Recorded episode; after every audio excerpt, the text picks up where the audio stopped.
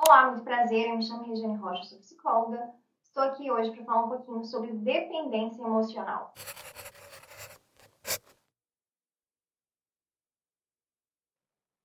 Será que dependência emocional é algo tão ruim assim como as pessoas dizem? Sei que pode parecer estranha essa pergunta, mas eu quero trazer um pouquinho sobre a dependência emocional no viés da psicologia, a nossa visão clínica da função do apego e da dependência. Eu sei, né, que você já está acostumado a ouvir várias coisas ruins e negativas sobre a dependência emocional. Mas nesse vídeo eu quero quebrar esse tabu com você e quebrar também alguns paradigmas em relação ao apego emocional, a dependência emocional. Se você gosta desse tipo de conteúdo, não deixe de se inscrever aqui no canal, também curtir aqui embaixo para eu saber que está sendo interessante esse conteúdo para você. E vamos lá na minha colinha aqui para eu poder passar essa informação para vocês. Começando com a coisa mais básica de básica de básica. Quando a gente diz que a dependência emocional ela é somente associada a coisas ruins, naturalmente a gente está indo contra a ciência. O que, eu quero dizer com isso? Um, foi criada a teoria do apego por John Bowlby, que é uma das teorias que a gente utiliza muito é, por exemplo, na EFT, que é uma teoria que, gente, que é uma linha de terapia que a gente usa com casais. Um, na terapia do esquema também é citado sobre os, tipo, os tipos de vínculo de apego, que basicamente é explicar como a sua, a sua necessidade de vinculação desde a infância pode reverberar em comportamentos bons ou ruins na sua vida adulta, baseado no tipo de vínculo que você teve com seus cuidadores. Eu não vou entrar nos pormenores em relação a isso. Quem tiver interesse de entender um pouquinho melhor, eu vou deixar aqui na descrição alguns livros para poder se aprofundar no tema. Mas basicamente, a ideia é o apego, ele é algo necessário desde que a gente nasce. E eu vou tentar explicar de uma forma bem simples. Vocês concordam comigo que, independente, direto ou indiretamente, nós somos dependentes de alguém, mesmo adultos, quando a gente se sustenta, quando a gente tem nossa casa, quando a gente tem nosso trabalho. A gente depende de alguém levantar de manhã, ir para a lavoura, colher o café que a gente toma.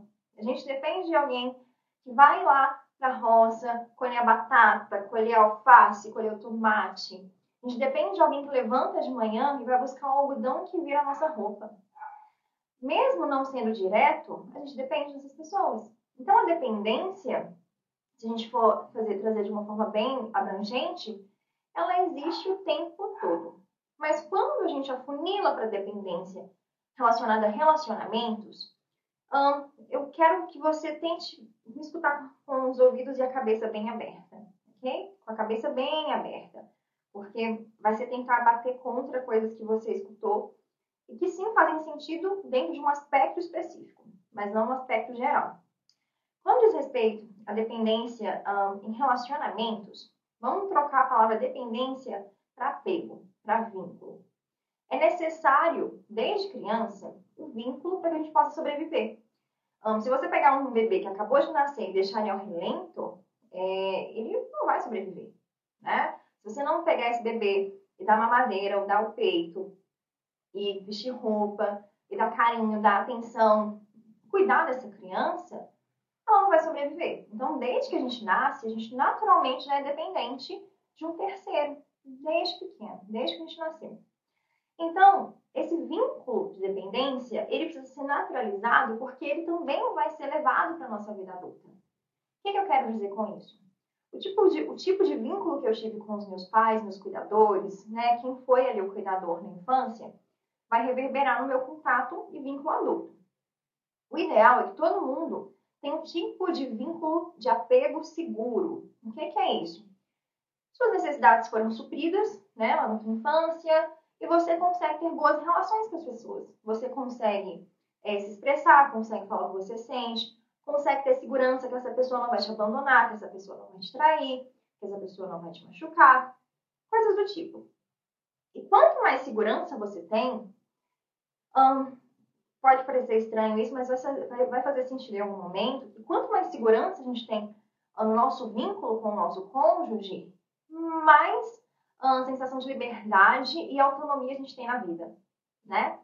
Então, pensa, se eu tenho as minhas necessidades satisfeitas, eu não preciso ficar inseguro Ai, que será que meu parceiro vai achar alguém mais, mais legal do que eu? Será que alguém vai achar, mais, ele vai achar alguém mais bonito que eu? Será que ele vai me largar? Ele vai sair para trabalhar e vai encontrar outra pessoa?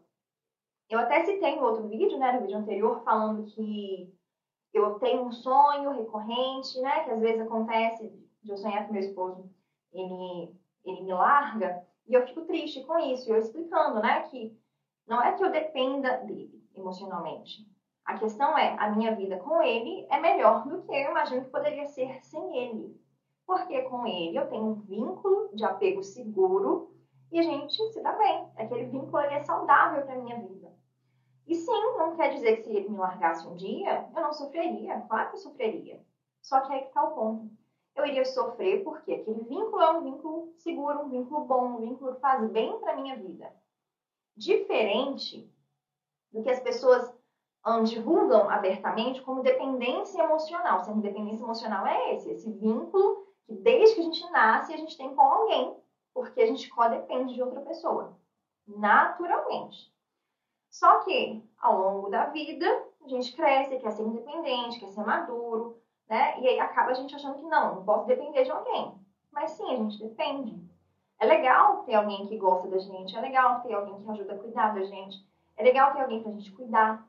É legal, isso faz bem pra gente. A gente se sente seguro, a gente se sente bem, a gente se sente tranquilo. Então, quando a gente pensa em dependência emocional, vamos começar a entender que existem dois caminhos para a gente poder trabalhar. O primeiro caminho é esse vínculo seguro, que foi trabalhado ali, que o casal consegue ter conexão, que o casal consegue ter confiança, que o casal consegue ter estabilidade. Então, é um vínculo seguro. E se romper, vai haver sofrimento? Claro.